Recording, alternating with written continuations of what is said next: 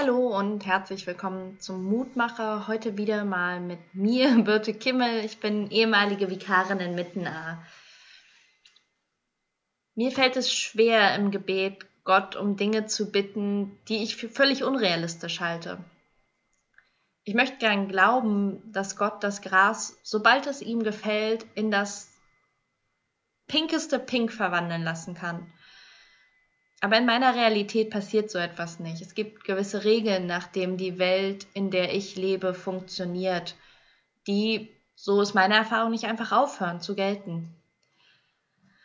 Und es gibt verschiedene theologische Vorstellungen, die sich ganz intensiv damit beschäftigen, wie ist das denn mit der Allmacht Gottes? Gerade in der jüdischen Deutung gibt es eine, die ich irgendwie sehr stark finde, die sagt, Gott ist gar nicht allmächtig, weil er in einer Beziehung zu den Menschen stehen muss, in einer liebevollen Beziehung stehen muss und gleichzeitig verstehbar sein muss. Sonst kann man ja keine Beziehung haben.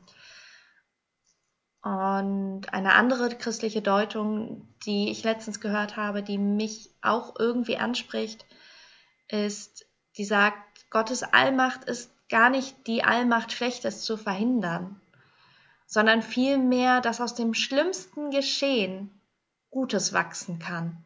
Darin zeigt sich Gottes Allmacht.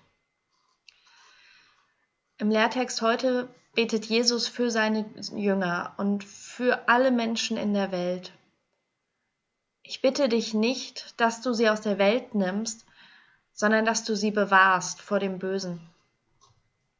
Wir bleiben in dieser Welt, Jesus bittet nicht darum, dass wir aus dieser Welt entrückt werden, sondern dass wir in dieser Welt sind und dass wir in dieser Welt leben mit allem Schlechten und Bösen, das uns passiert und mit allem Schlechten und Bösen, das wir selber tun.